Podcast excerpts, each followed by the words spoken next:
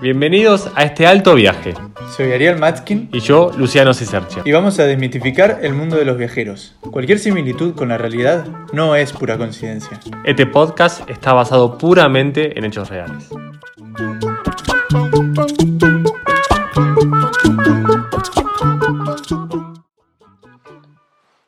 Bueno, bienvenidos. ¿Qué onda, Ariel? ¿Cómo andás? ¿Todo bien vos? Todo bien, bueno, a todos ahí, bienvenidos al- a un nuevo alto viaje, al, al episodio número 2 Dos de muchos. de muchos, esperemos.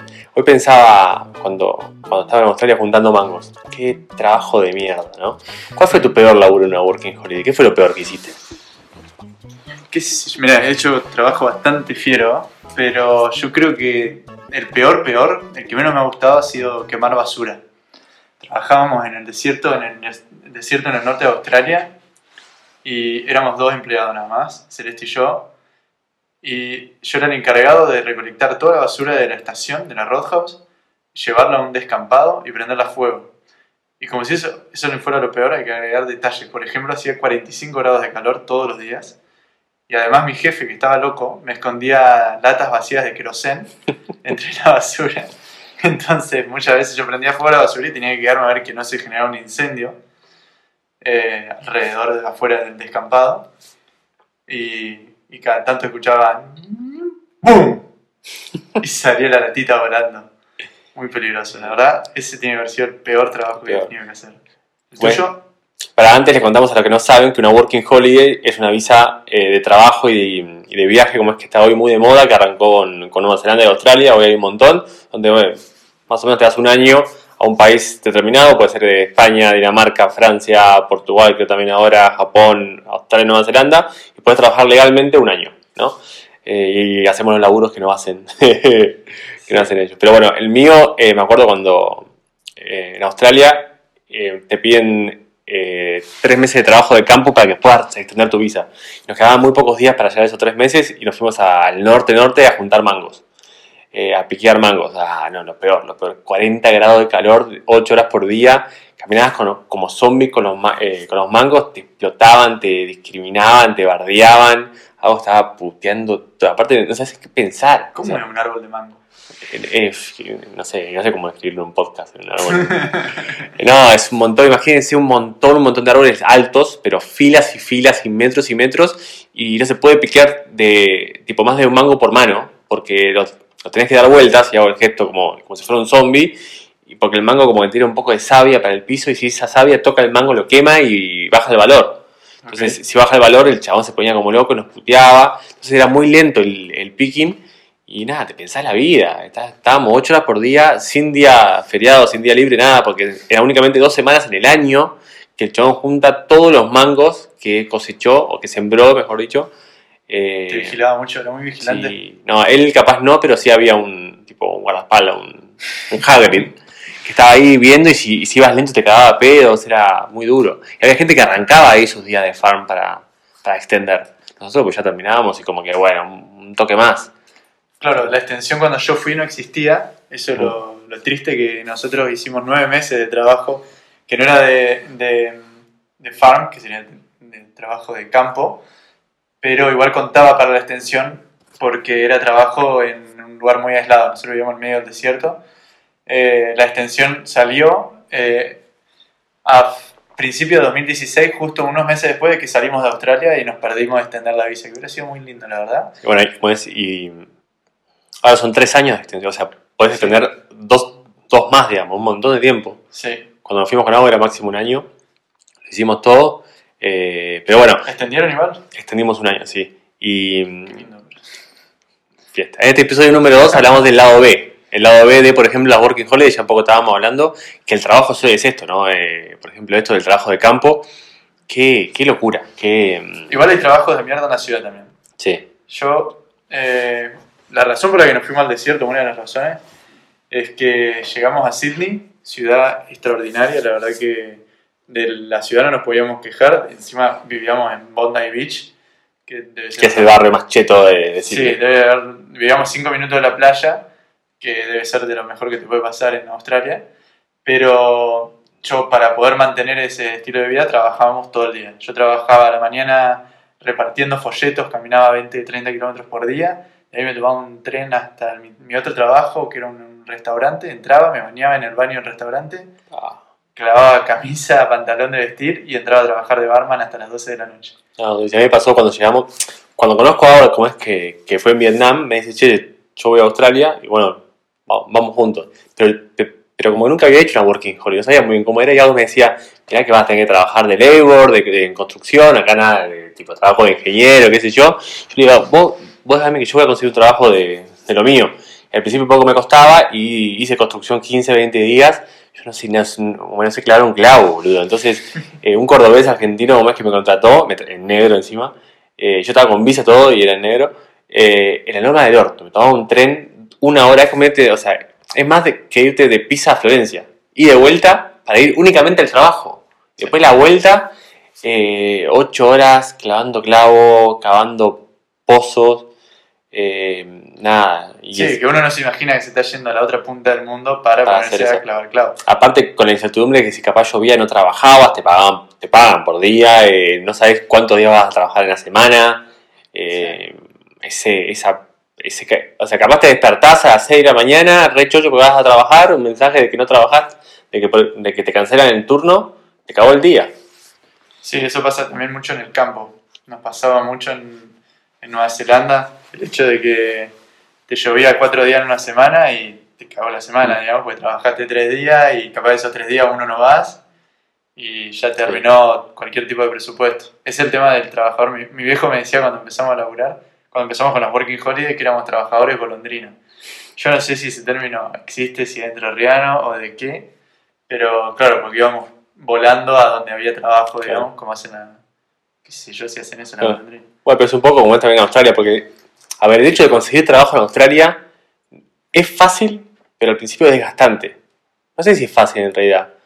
Eh, son rachas, creo, pero como que a un poco desgaste. Yo un mes, al principio me acuerdo que me despertaba y era todas las mañanas, Gumtree, que es una página donde, donde hay como muchas ofertas eh, de Para laburo. trabajo, Claro.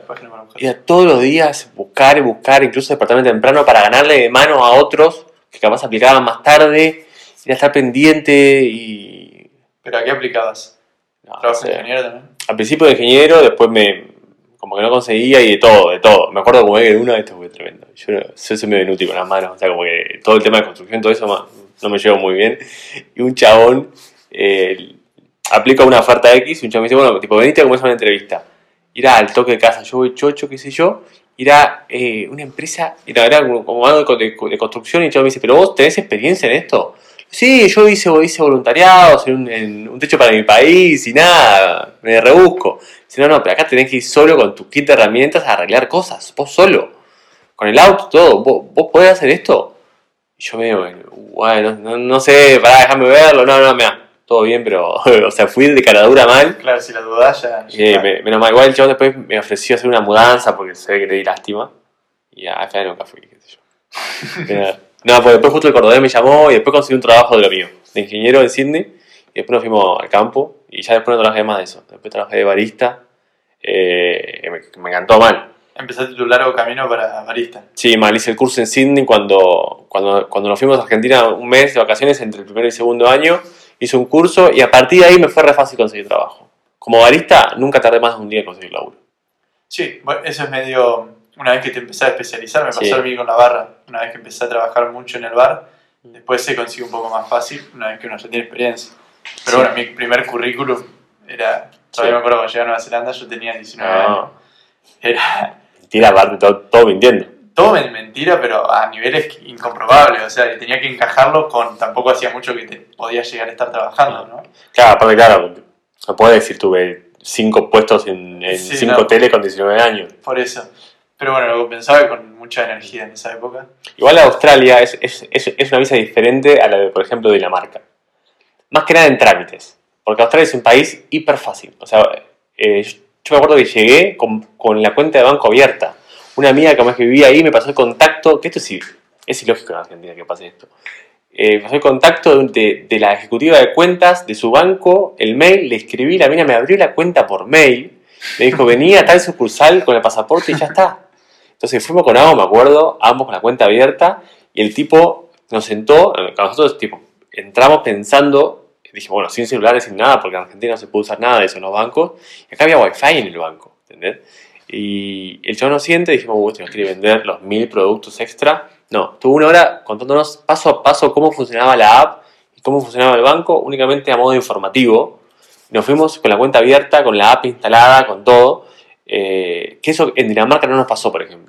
Es más, Agos nunca tuvo cuenta de banco en Dinamarca. Y No yo- pudieron abrir. no pudieron abrir. Y yo tardé una banda en abrirla. Y vos sabés que en, la- para mí la mayor diferencia entre las visas de Nueva Zelanda y Australia y las europeas eh, va por el lado de que las europeas no estaban listas para recibirnos y no siguen sin estar listas para recibirnos y tal vez no tenían tantas ganas tampoco de recibirnos. Ellos ya tienen un- todo un tema con la migración Bastante. Que en Nueva Zelanda y en Australia tanto no existe, si bien sí existe un- una ola migratoria desde Asia, del sudeste asiático más que nada. Es un, pa- es un país más amplio también Australia y, y Nueva Y Zelanda. sí, Australia, eh, Australia es un continente, Sí. básicamente. Así, ellos, eh, de hecho, para mí tendrían que usar todo ese espacio que tienen, Claro. lo podrían usar bastante mejor de lo que los monos usan. Pero la- las visas de Europa, sin duda, el, el tema de la burocracia a mí me quemó Ah, la mente. mortal. Sobre todo Dinamarca, y a mí lo que me pasaba en Dinamarca, yo renegaba que yo llamaba porque tenía, un tenía una duda, ¿no? ¿Cuán- Un tema con la devolución de impuestos. No hay una persona en Dinamarca que sepa cómo funcionan los impuestos, pero ni siquiera Te dicen la gente del diferente. gobierno que trabaja haciendo lo de los impuestos. A mí me pasó como es que, a ver, encima, como fuimos más con pasaporte italiano, con como es que lo tenemos ambos, pensamos que iba a ser mucho más fácil. Y fue mucho más difícil, porque ellos tienen miedo de que te le quedes de por vida en el país. Son medio racistas los daneses. Era como, bueno, acá te quedaste, como que me pusieron muchas más trabas. Y cuando fui a sacar una especie de quill danés, eh, no me querían dar, que sí, que no, bueno, nada. Y fui con, con la especie de AFIP danesa y me dieron un quill provisorio para, para trabajar. Y el tipo me dice, vos sos de, eh, de Italia y te quedas menos de seis meses. Ya está, olvídate que acá no tenés nada de impuestos. Y ah, soy el rey, listo, soy el, el- mejor. Y trabajé, trabajé, qué sé yo, cinco meses y me fui, llamo eh, a, a la oficina de la FIP para decir que me fui. Me dice, bueno, pará, pero tenés que pagarnos 4.000 coronas de impuestos. ¿Pero cómo 4.000 coronas? Sí, porque el que te hizo el impuesto lo hizo mal, se confundió y llamaba a otro y me decía otra cosa y al final tuve que pagar como 600 euros de impuesto que no, Qué locura, boludo. que no tenía contemplado. Sí, Eh, eso sí, es sí. Y es lo que pasa porque es que son cuadrados los, los culiados. No sé Alemania qué onda, cómo será. Y Alemania son, son cuadrados, pero a la vez están preparados para más cosas, digamos. Están como más, también están más acostumbrados a la migración de lo que están acostumbrados en Dinamarca, ¿no? Pero en Dinamarca aparte son cuadrados y honestos. Porque vos los llamabas y le decías, mira, tengo este problema. Eh, y ellos te decían, "Mm, No sé. qué raro, ¿no? La verdad que no sé. Y se quedaban en silencio, era como... no, la puta Pero madre. dame una solución, Claro. decime con quién hablar. Me decían, bueno, probá llamando a este lugar. Y llamaba y te decían, "Mm, no sé, ser. che. Probá llamando a este otro. Ese me dijo que te llame a vos. Aparte, muchas veces, eh, como que tenés esos trámites como estás solo, ¿viste? A ver, yo llegué en pareja ponerle a, a Dinamarca y también a Australia con Ado, pero hay gente que llega solo, ¿entendés? O sola, y capaz, eh, o llega a Argentina o no tienen tan bien dominado el inglés, y tener esos quilombos de trámite al principio. Yo siempre tengo una. un- eh, o sea, estoy muy contento de saber inglés porque si. Sí. En ese baile encontrarte sin poder hablar, yo no sé cómo hacen. Ah, Igual hay gente que lo hace, ¿no? Hay gente que va Sí. y a cara rota No. nomás y Y sí, sí, se manda. O, igual, aunque capaz sepas inglés, volver tipo a tu casa solo, frustrado, porque no pudiste resolver nada. Porque me, nos pasaron en Dinamarca que fue un mes de palo tras palo, o sea, siempre en la rueda, si- siempre algo faltaba. Que los impuestos, que esto, que el otro, que está el formulario, que el impuesto A, y de cuando tenía que volver a casa y tener la agua para descargarme o viceversa, o tener amigos, qué sé yo, de última lo hace más llevadero. Pero cuando arrancás solo, encima tener esos, esos quilombos es mortal. Eso eh, lo que tiene bueno Australia, como es que de última es todo más fácil. Vos podés llegar incluso sin guita, que a la semana tenés una cuenta de banco, un laburo y ya cobraste. Sí, yo me acuerdo en Nueva Zelanda llegamos y aparte íbamos medio como tour porque era un grupito de argentinos que se había formado. Íbamos 10, 12 argentinos así, todos, todos pendejos. Teníamos, yo tenía 19 también que era el más chico, pero el más grande habrá tenido 22, ponele 23. Y entrábamos los 12 a un banco y nos sentaban en ronda y nos explicaban lo que iba a pasar. Era como, se sentía casi como un viaje de estudio, pero estábamos haciendo una working holiday en Nueva Zelanda. Y en un día abrimos la cuenta de banco, compramos la línea telefónica, eh, y, también. eh, seteamos, eh, arreglamos el tema de los impuestos y ya estábamos listos, podíamos arrancar a laburar Ah, ese bueno. mismo día. Tal cual, entonces ya ahí, como es máximo los 15 días, tenés eh, un sueldo para vos. Tenés plata, o sea. Nos dieron la tarjeta de crédito ese día, yo no, sé, lo podía entender. Imagínate, fue mi primera tarjeta de crédito. Es algo más que no pasa en Dinamarca, que no pasa en Alemania, que tampoco pasa en España, por ejemplo. ¿entendés? Es como todo te traba, y también un poco eso como, como que te malacostumbra, porque tener tanta plata para vos tan fácil, incluso capaz haces un viaje en el medio, viste, un mes, te vas y la gastas porque sabes que cuando volvés, o sea, al toque tenés un sueldo. Sí, también hay el tema de que eh, por ahí uno llega desde Argentina con ahorros que eh, le tomó 2, 3, 4 años juntar y son ahorros que en esos países se van rápido, digamos, llegás, pagás el primer Sí. alquiler, eh, pagás eh, los impuestos, La pagás la línea telefónica, Sí. pagás la garantía y, y de ahí a que terminás de hacer los trámites, arranqué a laburar y cobrar el primer sueldo Sí. y los primeros meses son bastante jodidos. Esto en Dinamarca y Alemania estamos hablando. Yo creo que en todos lados. En todos lados. Una vez que arrancás, está bien, una vez que vas por la segunda Working Holiday ya vas con ahorros hechos ser. en otro país primermundista en los que es mucho más fácil ahorrar, ¿no? Sí, a ver, para mí siempre mínimo hay que ir con mil dólares, mil, dos mil dólares eh, guardados para esa primera inversión. Que para mí es más dura en Dinamarca, por ejemplo, que en Australia, porque en Dinamarca es todo mensual. Es el alquiler mensual, es eh, la, la garantía en base de meses, bueno, dos meses de garantía en el departamento. Sí, que de última en Argentina uno, a uno es a lo que está acostumbrado, Claro. pero cuando vas a Nueva Zelanda y en Australia que se cobra por semana, después es jodido volver al, Sí, al mensual, digamos, tenés que esperar todo el mes para que te vuelvan a pagar. Che, Ariel, ¿viste que hay un seguro de viajes tipo Netflix? ¿Eh? ¿Tipo Netflix? ¿Podés ver series? No, boludo. Podés pagar por mes. 37 dólares por mes y te da de baja cuando querés. Uf, una bomba. Pagás por lo que usás. Claro, y es válido en todo el mundo. Safety Wing se llama. Ah, ¿no es el que tiene también un seguro para freelancers y nómadas digitales? Que bien, Ariel, he informado que está la puta madre. Safety Wing, el mejor seguro de viajes y encima, sponsor oficial de Alto Viaje.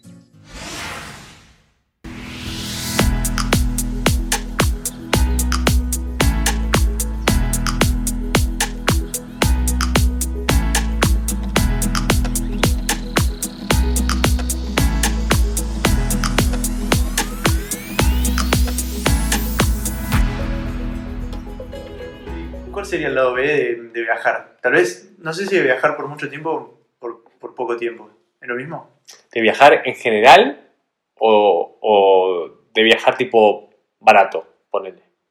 Y de viajar barato. ¿Viajar barato? Hay un lado B, empecemos por el otro. ¿Habrá un lado B de viajar Sí, eh, sin presupuesto? sí, sí. Es que siempre hay un lado B de viajar. Es que siempre hay un lado B de todo en realidad, no hay Sí, un lado sí. B de viajar únicamente. Sin duda, ¿no? Es que creo como es que si viajas ponele con presupuesto ilimitado, siempre va a haber algo, tipo, algo que te volver, falta. volver a tu casa a recibir el Claro. de tarjeta. Tal seguro. cual, seguro, seguro, pero no. A ver, siempre algo te va a faltar, que capaz, eh, porque vos podés ir a comer una vez en un restaurante de lujo, dos, tres, cuatro, cinco, pero te va a aburrir o vas, siempre algo te va a faltar. pero que es, es, lo, es lo que pasa en viajar, o sea, siempre extrañas o hay algo que, que no te sentís cómodo, o sea, no, no sé si siempre depende capaz tanto del presupuesto. ¿Y el lado B?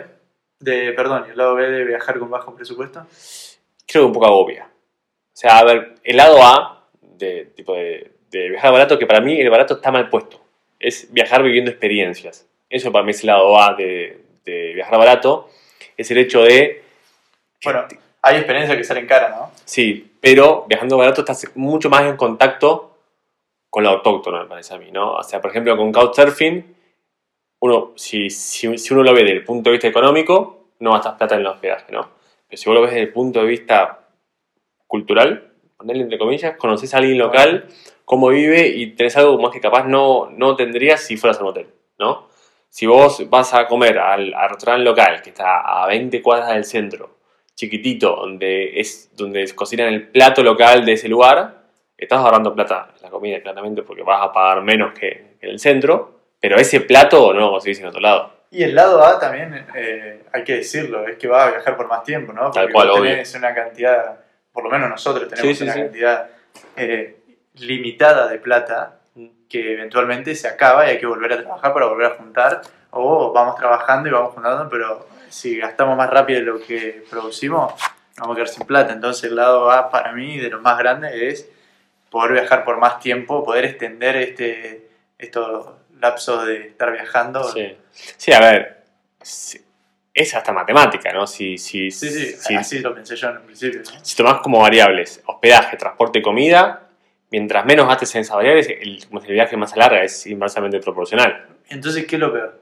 Lo peor creo que es un poco la, la incomodidad de tener que, no sé, si haces couchsurfing, dormir en un living, en un sillón, no tener tu espacio privado, ¿no? Creo como es que al principio está buenísimo el hecho de tener ese, ese ida y vuelta con el local, pero a su vez también capaz querés ver una serie en Netflix, ¿entendés? Capaz ese día estás triste, eh, falleció alguien en tu familia, toco madera, ¿no? Pero, eh, o no sé, o pasó lo que fuere, por más diminuto que sea para, para otro, pero, pero hiper importante para vos, y querés estar solo, no querés estar ¿Estás con charlando. tu pareja? ¿Mm? ¿Y si estás con tu pareja? imagínate. También, mal. O capaz a veces querés simplemente comer y no regatear el precio. No querés fijarte en el precio del menú, ¿entendés? Saber cuál es más barato, si este o el de al lado o el que está a tres cuadras. Querés ir a uno, sentarte a comer y ir a tu, eh, a tu casa a dormir. Sí, la incomodidad es todo un tema. Eh, Y también esa obsesión con el presupuesto, ¿no? Que Yo como es que al principio, como que llega un punto de que estás obsesionado con gastar, no sé, 8 euros por día, ¿entendés? sí, no tanto con una cantidad exacta, sino con no salirte del presupuesto. Mm. Eh, uno se vuelve bastante... Y también hay mucha, bastante plaga, se vuelve consigo mismo, ¿no? De, de perseguirse, de... eh, bueno, no me voy a comprar este chocolate que tengo ganas de comer porque si no me quito plata del almuerzo. Tal cual. Eh, y también hay mucha competitividad, ¿no? Con esto del, del postureo, que creo que va a ser Sí. un tema recurrente en los podcasts, de postear de, "Ah, yo recorrí esto, es- yo recorrí... La tengo más grande porque, porque, porque gasté menos que... Claro, que el que menos gasta, más grande la tiene, sería, ¿no? Sí, Como sí. que más le gano al sistema. Soy un antisistema porque viajo por el mundo gastando 10 centavos por día. Y mirá, si viajás por el mundo gastando eh, 2 euros por día, y te estás perdiendo muchas cosas, ¿no? Primero que estás comiendo una vez al día, no me jodas. Y eh, segundo, que estás mintiendo porque en ningún momento del año se puede viajar por Francia gastando Sí, 2 euros por día. día. Imposible. A menos que mendigues comida en la calle. Eh, y tercero, te estás perdiendo muchas cosas porque no, no, no. Depende Dos euros, por día, dos euros por día significa comer comida del supermercado, Sí. no significa ir a Ah, probar algo local. Ni siquiera, porque si estás en París, ponele, el súper te sale Sí, mucho más que eso. Pero sí, te pierdes un montón. Capaz, depende igual del país donde, como estés, ¿no? Porque capaz el sudeste asiático, los Balcanes, son baratos y es factible conseguir un presupuesto que igual te obsesiona. Y capaz podés o comer comidas locales y esas cosas porque también son baratas. Pero seguir perdiéndote cosas. Pero a eso voy, como que te perdés cosas de museos o de capaz de, de castillo, no sé. Y nosotros como esa, eh, con, conamos en este viaje como que salteamos Croacia, por ejemplo, porque era muy caro, ¿entendés? Entonces, bueno, a fin de cuentas, te estás perdiendo algo. Está bien, está petado de turistas, fue copado de gente, capaz como que mucho no queríamos ir. Capaz, pienso, hacemos autocrítica, un poco nos autoconvencemos de que no queremos ir a Croacia porque hay mucha gente. Para, Sí, igual hay mucha gente, así Sí, que hay no un montón, porque claro. el año pasado y la verdad que nos comimos un viaje. Pero bueno, pero capaz es también esa excusa que nos ponemos para convencernos de que estamos en el camino correcto de no haber ido y capaz por la guita, ¿entendés? Sí, eh, a mí me pasa que el tema del presupuesto es que en el momento tiene mucho sentido, pero cuando lo pensás para atrás, no tanto.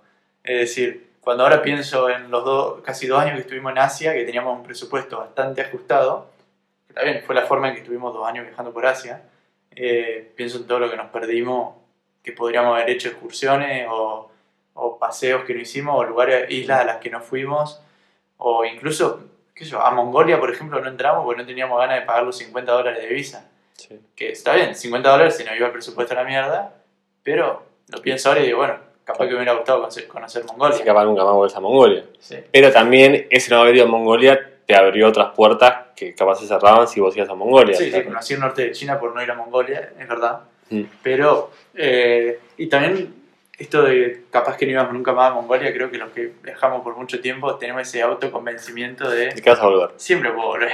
Sí, sí creo, la vuelta a la esquina, ¿no? es que creo que el mapa de a poco se empieza a convertir en un mapa de un, subte, de un metro, ¿no? O sea, donde capaz ir entre Francia y Tailandia es como ir entre la estación B de Corrientes a, a la estación De, de Palermo. Sí. Eh, bueno, no sé, en Buenos Aires, ¿no? Pero eh, creo como es que cada vez es, es más fácil. Pero, pero sí es verdad que, sé, como que ganás muchas cosas y, y, y perdés otras. Sí, eh, por ahí es cuestión de hacer un balance y ver qué es lo que le gusta a cada uno, ¿no? Eh, yo de hecho tengo un artículo escrito sobre cómo llevar un presupuesto y creo que para mí lo más importante es no comparar. Porque aparte, conocer viajeros en un hostel es una, sobre todo para mí con latinoamericanos, eh, entrar a medirse la pija diciendo, ¿quién gasta menos?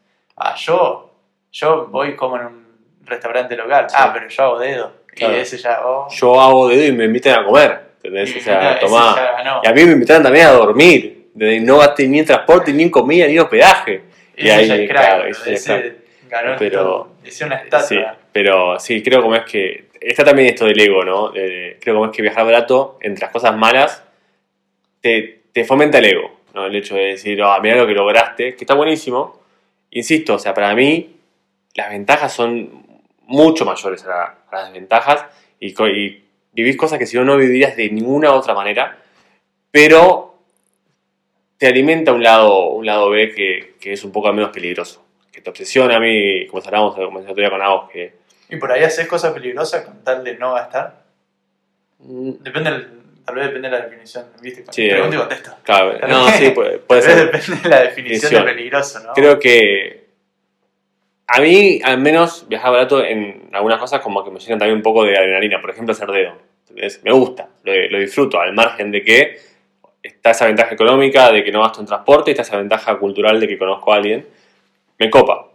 Pero no sé hasta cuánto me arriesgaría. O sea, la realidad es que a fin de cuentas va y viene la guita. O sea, si, si por X motivo se llega a gastar, no sé, un pasaje de micro porque no pude ir o de bus porque no pude ir a dedo, o un pasaje de avión, lo que fuere, esa plata va a volver. O sea, la realidad es que si el viaje se tuvo que acortar un mes por ese, por ese gasto, bueno, qué sé yo.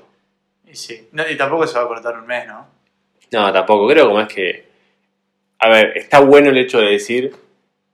Se puede viajar por los Balcanes por 7 euros por día, pero creo que también es mucho más marketinero de lo que en realidad.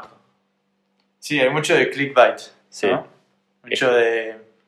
Y sobre todo en los blogs. Sí. A ver, me parece como que está bueno mostrar igual a la gente que se puede viajar como es por, por- por poca guita y barato. Me parece como es. Es una forma de mostrarles que ese miedo monetario que tienen de decir, no, yo no, yo no viajo porque no tengo plata, es. Y pero alguien ya lo mostró. O sea, vos lo que estás haciendo es mostrar que vos también podés. Sí, pero capaz el público mío es el público de ese alguien. No sé. Sí, puede ser, puede ser. Pero no, a ver, bueno, pero.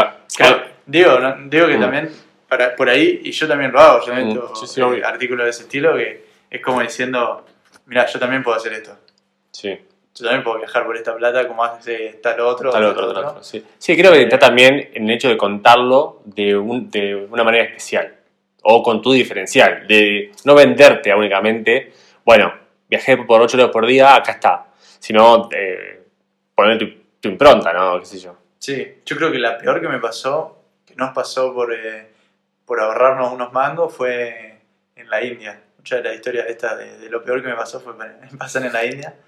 Eh, que en los trenes de la India, que tienen varias categorías, una vez eh, no conseguimos pasaje en la intermedia, que es la que generalmente viajábamos, y teníamos la opción de o la más barata, que, es, que no está numerado, o la más cara, que son compartimientos privados de la puta madre, ¿no?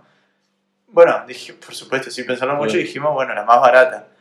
Eh, cualquier cosa que no está numerada en la India significa que va a ir apretado, pero más allá de los límites que te pueda ocurrir.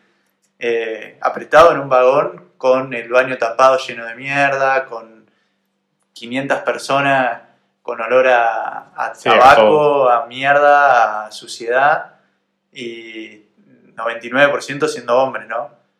Y eso fue bastante heavy. Yo creo que eso debe haber estado entre lo más peligroso porque Sí. eh, sentí miedo por mí, sentí miedo por Celeste más que nada, estando en un vagón con 900 Personas todas no eran comprimidas. 900 personas, ¿no? Sí. pero eran 300, 400 personas Sí, en un un espacio que entran 30, capaz. completamente apretados. O sea, con gente respirándome en la nuca. Sí, capaz también esa experiencia, por haber querido ahorrar unos mangos, te, te hizo odiar un poco más a la India, que capaz un tren más cómodo que, que Sí, me a mí mismo, la sí. India es la India, digamos. Soy yo el boludo que me dijo, en Sí. vez de esperar el próximo tren o comprar el pasaje más caro, dije, ya fue, son cuatro horas, me meto en el pasaje más barato.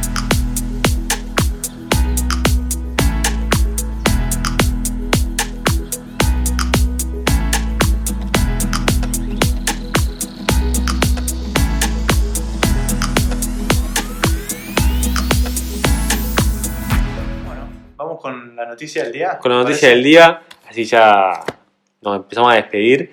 Eh, no sé si quieres contar la voz, que fuiste que la leíste. Eh, bueno, lo que pasó fue lo siguiente.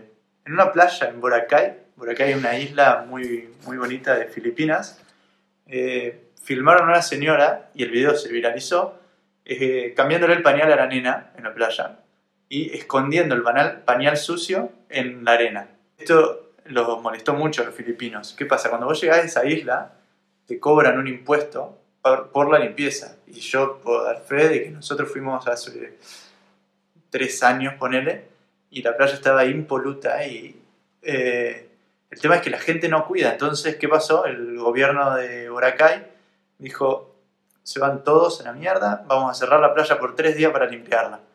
Y a mí me hubiera gustado ver la cara de algunos de los turistas que estaban ahí, que van por dos, tres días, y esos dos, tres días se quedaron sin Sí, la playa. sin playa. Sí, igual también un poco va de la mano de lo que hablamos en el, en el- en el podcast anterior, del turismo responsable, ¿no? Me parece fenomenal. La, ¿Cómo a alguien se le puede ocurrir esconder claro, un, un pañal. No, aparte, un pañal en la arena, boludo? Yo ya veo la gente que tira el cigarrillo Sí. en la arena y me rompe las pelotas, pero un pañal, no, boludo. aparte ¿cómo, ¿Qué pensaba, boludo? cómo te cagás, ¿no? Justamente. Eh, en tipo en el turismo, o sea, no, no, ni siquiera en el turismo, en, en- en la gente local. ¿Cómo te cagás en el, en el lado en, que, en, el que pone su playa para que vos vayas a visitarla? En el Sí. medio ambiente. Claro, un haciendo cacho esa- de plástico escondido aparte de abajo de la arena, que eso ah, después lo esconde a, cinco, a dos Aparte- metros del mar, ¿entendés? ¿A cuánto te des el tacho de basura? O sea, ¿a cuánto te des una bolsa para llevarlo a tu casa y último y tirarlo en, el tacho? ¿Es? Eh, son Y los- culiados. No, ojalá Sí. pase mucho más seguido igual. Sí, Que y- cierran las y- playas, digo. Y sin ir más lejos, no me puedo acordar hace cuánto exactamente, pero habían cerrado en Tailandia la playa, la famosa playa de, de la película La Playa, Sí. por razones similares también, para, por cuidar el medio ambiente, porque, no sé, ¿será que somos incapaces los seres humanos de cuidar los lugares a los que, sobre todo cuando visitamos? Porque como que uno cuida, también, el que, el que rompe acá rompe allá, ¿no? Sí. Pero yo creo que también uno cuida un poco más su casa, como que la ajena no es su problema.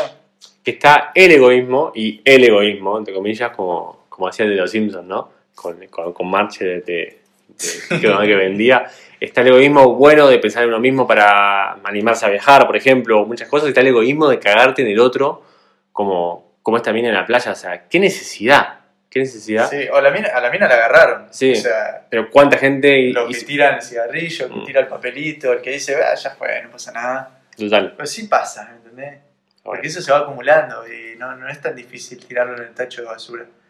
Eh, tengo el recuerdo de cuando fuimos a las cataratas del Iguazú y estaba el cartel por todos lados, no alimentar a los, no tengo idea cómo llaman, los bichitos. Y me rompía mucho las pelotas, especialmente porque estábamos en mi país, ver a los turistas chinos que iban y le daban de comer y tiraban basura en el piso y ensuciaban. Era como, culero, yo sé que esa es tu cultura, es- no hay tanto de limpieza o de, de cuidado del medio ambiente, pero estás en otro país, boludo No, no. qué sé yo. Es como que uno, un- a veces los turistas piensan que el país en el que están es básicamente un parque de diversiones. Sí, y que están ahí, que como pagan por estar ahí, pueden, pueden hacer lo que quieren. Sí. Pero bueno, ¿Vamos cerrando? vamos cerrando. Muchas gracias por estar ahí. Sí, espero que, que esto siga, ¿no? Espero que esto siga, como es que, Lleguemos al que- capítulo 3. al 3 y que vaya mejorando. Esto es artesanal, esto es a prueba de error. No, no somos profesionales, esto es un, un celular, un micrófono. Y Sí. Pronto van a ser dos micrófonos, esperemos. esperemos. Y nada, Hasta la próxima. hasta la próxima.